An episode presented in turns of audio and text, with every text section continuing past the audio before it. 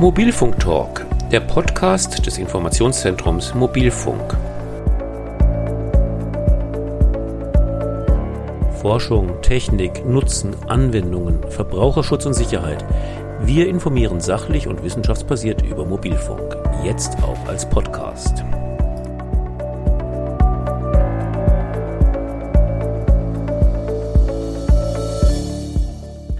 Unter dem Schlagwort Smart Farming gibt es schon eine ganze Reihe von Beispielen für digitale und vernetzte Werkzeuge in der Landwirtschaft. Manches davon ist bereits im Einsatz, andere Lösungen werden aktuell noch entwickelt. Häufig spielt dabei auch 5G eine wichtige Rolle, etwa wenn die Anwendungen schnelle Reaktionszeiten, große Bandbreiten oder präzise Positionierung erfordern.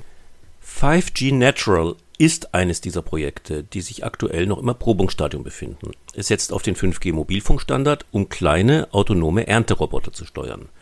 Neben der technischen Realisation untersucht das Projekt auch den Business Case hinter solchen Anwendungen, also die Frage, unter welchen Bedingungen sich der Einsatz der vernetzten Technik lohnt. Mein Name ist Hannes Rückheimer und Sie hören den Podcast Mobilfunk Talk des Informationszentrums Mobilfunk. Heute sprechen wir mit Andrea Hendricks. Sie ist Geschäftsführerin der Firma Infosys Deutschland, die das Projekt 5G Natural als Konsortialführer steuert. Guten Morgen, Frau Hendricks. Guten Morgen. Frau Hendricks, wie können wir uns denn den Einsatz dieser Ernteroboter ganz praktisch vorstellen?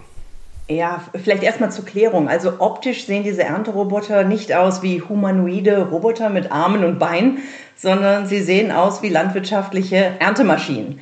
Ähm, der Einsatz ist dann mit der KI-gesteuerten Landwirtschaft draußen auf dem Feld gedacht, aber er ist auch durchaus möglich in industriellen Gewächshäusern. In beiden Fällen geht es da um die Automatisierung der Gemüseernte. Mit Hilfe von 5G werden dann diese Erntemaschinen vernetzt und die künstliche Intelligenz gepaart mit der Schwarmintelligenz sorgt dann für den effizientesten Betrieb. Es sind also autonome und KI-gesteuerte Ernteroboter, die nicht nur helfen, die Arbeitskosten zu senken und Arbeitsunfälle massiv zu reduzieren, sondern sie verbessern auch gleichzeitig die Ernährungssicherheit. Eine intelligente Echtzeitverfolgung und Überwachung von Ernterobotern wird dann dazu beitragen, die Verfügbarkeit und Leistungen dieser Maschinen zu erhöhen. Und das Ganze natürlich bei einer optimalen Planung für die Navigation der Fahrzeuge innerhalb der Feldgrenzen mit, und das ist ja nun auch wichtig, gleichzeitiger Vermeidung von Hindernissen. Besonders wichtig ist dabei die Implementierung von Sicherheitsfunktionen zur Handhabung gefährlicher und sicherheitskritischer Umgebungen. Denn wir befinden uns ja draußen in der Natur. Welche konkreten Vorteile bringt denn so ein Technikeinsatz in der Landwirtschaft? Also geringerer Arbeitsaufwand pro Hektar ist ja schon mal was, um den Arbeitskräftemangel zu beheben. 5G dient dann als Wegbereiter für eine regionale Nahrungsmittelproduktion mit hoher Biodiversifizierung, weil es eben leichter ist, auch Specialty Crops effizient anzubauen auf kleineren Feldern, was dann auch äh, den kleineren Bauern wiederum entgegenkommt. Regionaler Anbau reduziert die Logistikkosten drastisch und damit auch die Umweltbelastung. Schwarmintelligenz kommt ins Spiel zum Finden der optimalen Pfade für den Einsatz mehrerer Maschinen. Deswegen spricht man ja auch von einem Schwarm. Und 5G erlaubt hier die kürzeste Berechnungszeit. Ne? Und von der Operatorstation aus kann man dann alle Aktivitäten auf dem Feld überwachen, einschließlich der Echtzeit-Kamerastreams für die optische Kontrolle. Die Fahrzeugzustände können eingesehen werden, genauso wie die Betriebsparameter und die anstehenden und schon auch erledigten Aufgaben. Und natürlich ist es auch ein weiterer Grund dann zur Initiierung dieses Netzausbaus der Landwirtschaft. Denn mit 5G erzielt man deutlich geringere Latenzzeiten und damit wiederum ermöglicht man sehr gute Echtzeit-Fernauswertungen dieser Ernteroboter, was wiederum die Effizienz verbessert. An dem Projekt sind ja mehrere Partner beteiligt, neben Infosys zum Beispiel auch die RWTH Aachen oder das Forschungszentrum Schmiede One. Wie haben Sie sich denn die Rollen aufgeteilt? Welche Rollen spielen diese Partner jeweils im Projekt? Ja, wir sind zu dritt. Neben der Infosys das FER, das ist das Forschungsinstitut der RWTH Aachen. Und der dritte im Bund ist also Schmiede One, ein Startup und der Innovationsarm der Grimme-Gruppe, spezialisiert auf Landwirtschaftsroboter. Es gibt da viel zu tun in dem Projekt. Es gibt zwei Sorten der Programmierung und es gibt 5G. Also Infosys ist der führende Systemintegrator für Software und Dienstleistungen und wir fokussieren uns auf die benutzerzentrierte Softwareentwicklung mit Schwarmintelligenz und der Bereitstellung der Plattform ja, bei gleichzeitigem Management des Konsortiums.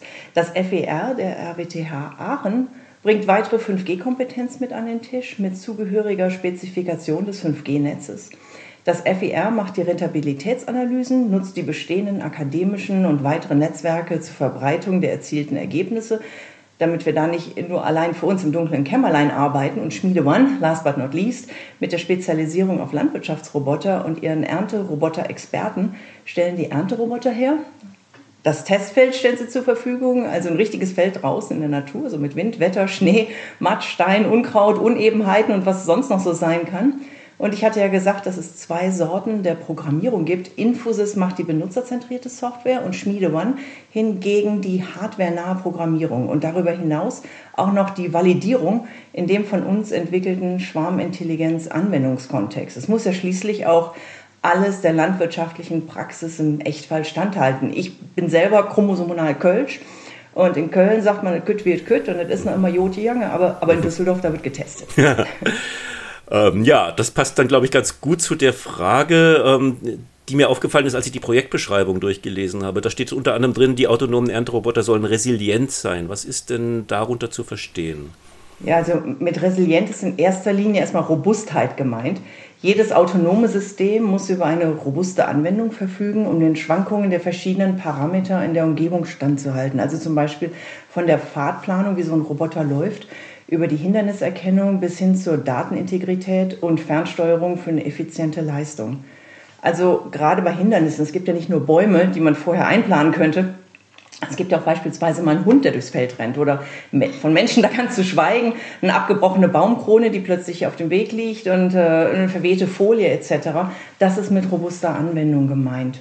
Unsere autonomen Ernteroboter mit Schwarmintelligenzanwendung werden über eingebaute Redundanzsysteme, Module zur Zustandsüberwachung sowie Sicherheits- und Wiederherstellungsmodule verfügen, die dann eine robuste Leistung unter Echtzeitbedingungen ermöglichen. Und deswegen ist es natürlich selbstverständlich, dass die Algorithmen auch unter den Gesichtspunkten Sicherheit, Maschinenhandhabung, Computerverarbeitung und Kommunikationsfehler getestet, validiert und geprüft werden. Warum ist denn 5G in diesem Zusammenhang wichtig? Was kann diese neue, jüngste Mobilfunkgeneration besser als zum Beispiel der Vorgänger 4G? Und wie profitiert das Projekt dann von diesen Verbesserungen? Also die 5G-Paket-Umlaufzeit, also dieser, dieser Ping, liegt bei unter 10 Millisekunden und das ermöglicht die Implementierung von Echtzeitanwendungen. 5G ist schlichtweg schneller, bietet die effiziente Möglichkeit des Network Slicing und damit ist dann die Machbarkeit für autonome Ernteroboter erst gegeben. Ähm, das Ergebnis ist ein autonomer Ernteprozess mit mehreren Robotern, die sich von einem einzigen Anwender nahtlos über das 5G-Netz überwachen und verwalten lassen. 5G bietet eine tausendmal höhere Datenkapazität als 4G, eine hundertmal höhere Konnektivitätsrate der Geräte als 4G es bieten würde oder geboten hat. Und außerdem ist die 5G-Technologie energieeffizient und mit, mit, einer breiteren Bandbreite und höheren Kapazität schlichtweg aktuell alternativlos. Reicht denn dafür dann die normale öffentliche Netzversorgung oder brauchen Sie erhöhte Kapazitäten, also quasi exklusive Ressourcen oder auch andere technische Bedingungen, die erstmal hergestellt werden müssen vor Ort? Also dank der Bandbreite von 5G ist es möglich, die normale öffentliche Netzabdeckung zu nutzen. Aber bis ein solches Netz flächendeckend verfügbar ist, nutzen wir in unserem Projektumfeld und, und, und für das Testfeld eine eigene private 5G-Infrastruktur, um unsere Lösung zu entwickeln. Ich hatte ja eben schon erzählt, dass wir ein Projekt-Testfeld haben in NRW bei Düsseldorf, wo wir schon allein zur Sicherheit auf 5G angewiesen sind, da die Ernteroboter auf dem offenen Feld zum Einsatz kommen. Da muss man dann in Echtzeit reagieren können. Mhm. Ähm, jetzt ist ja neben der technischen Funktionsfähigkeit ein wichtiger Aspekt des Projekts auch zu untersuchen, unter welchen Bedingungen sich diese Anwendungen oder solche Anwendungen in der Landwirtschaft überhaupt lohnen. Also in der Projektbeschreibung steht da, es muss der Business Case überprüft werden. Haben Sie da schon erste Erkenntnisse gewinnen können? Ja, in der Tat. Also es muss schon gute Gründe dafür geben, dass sich drei Partner zusammensetzen und über gut zwei Jahre hinweg forschen, erfinden, testen und investieren. Ähm, die Wachstumsprognosen sind, sind sehr gut. Ähm, ich habe das in der Harvesting Robot Marketing Analyse und Forecast Studie gelesen, die bezieht sich auf einen Zeitraum von 2022 bis 2030, dass äh, Wachstumsraten von 21 Prozent vorhergesehen werden mit einem Potenzial von rund 3 Milliarden Euro. Also das ist schon, das ist schon nicht schlecht. Und Grund genug, sich auch mit dem Thema zu beschäftigen. Jetzt ist Deutschland auch nicht das einzige Land mit hohen Löhnen.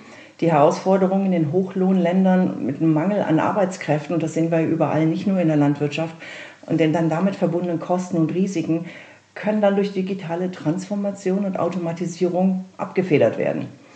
Um die Produktivität bei geringeren Kosten zu steigern, ist die Optimierung von den Maschinen und von den Prozessen so unerlässlich, dass hier Automatisierung eine entscheidende Rolle spielt. Mit unserer 5G-Netz-Schwarmintelligenzlösung adressieren wir also die Herausforderungen in der industriellen Landwirtschaft, die durch diesen Einsatz von großen Maschinen entsteht und die Herausforderungen, die sich durch Monokulturen mit geringer Artenvielfalt und Bodenverdichtung ergeben, die darüber hinaus auch noch einen sehr hohen Wasser- und Ressourcenverbrauch haben.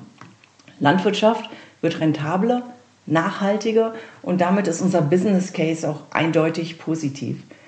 Die aktuelle Hauptchallenge ist allerdings, dass es zurzeit äh, kaum Netzabdeckung durch öffentliche Betreiber und nur sehr geringe Abdeckung von 5G in ländlichen Gebieten gibt. Und gerade hier in Deutschland ist, scheinen wir da noch ein Stück hinterher zu hinken. Aber auch da blicke ich jetzt positiv mal in die Zukunft, denn es wird ja mit Hochtouren an dem Ausbau gearbeitet. Jetzt haben ja nicht zuletzt kleinere Landwirte oft die Sorge, dass sie bei solchen Entwicklungen außen vor bleiben könnten, einfach wegen der hohen Kosten. Haben Sie das auch mal untersucht? Gibt es da schon Erkenntnisse zu? Na, selbstverständlich, denn gerade für die kleineren Landwirte ist es ja noch interessanter als für die großen Landwirte mit großen Feldern. Kleinere Landwirte, kleinere Felder kommen mit den kleineren Maschinen auch sehr viel besser zurecht, können die Biodiversität viel mehr nutzen. Und äh, ich wohne selber auf dem Land und äh, sehe das also auch, dass meine Nachbarn, die auch Bauern sind, die teilen sich auch die Maschinen. Äh, da gibt es Genossenschaften, die Maschinen verleihen, sodass man unter Umständen nicht einmal selber eine Maschine anschaffen muss, sondern sich da auch durchaus behelfen kann. Ja, das leuchtet ein. Vielleicht zum Abschluss nochmal, wo sehen Sie denn beim aktuellen Stand des Projekts die größten Herausforderungen, die noch zu lösen sind? Ich habe eben schon gesagt, ich glaube, größte, die größte Herausforderung ist äh, der, die Geschwindigkeit, mit der das 5G-Netz gerade ausgebaut wird, äh, wo Städte dann auch noch den Vorzug haben. Aber wir sind mit unserem Projekt auch noch ein bisschen beschäftigt. Es muss halt nur darauf geachtet werden, dass es flächendeckend ist, damit auch die Landwirte davon profitieren können. Das geben wir den Netzbetreibern so mit. Frau Hendricks, vielen Dank für das Gespräch. Vielen Dank, Herr Rückheimer. Also, dass ich hier heute im Mobilfunk-Talk unser Projekt vorstellen durfte. Ich bedanke mich auch ganz herzlich im Namen der Infosys-Partner, dem FER, der RWTH Aachen und der Schmiede One. Ja, da schließen wiederum wir uns an. Und das war die sechste Folge von Mobilfunk Talk, dem Podcast des Informationszentrums Mobilfunk. Wir informieren regelmäßig über Forschung, Technik, Nutzen, Anwendungen, Verbraucherschutz und Sicherheit beim Mobilfunk. Unsere Podcast-Folgen erscheinen ungefähr in monatlichem Rhythmus. Wenn Sie keine davon verpassen wollen, würden wir uns sehr freuen, wenn Sie unseren Kanal abonnieren. Ich, Hannes Rückheimer, bedanke mich fürs Zuhören und sage in diesem Sinne bis zum nächsten Mal.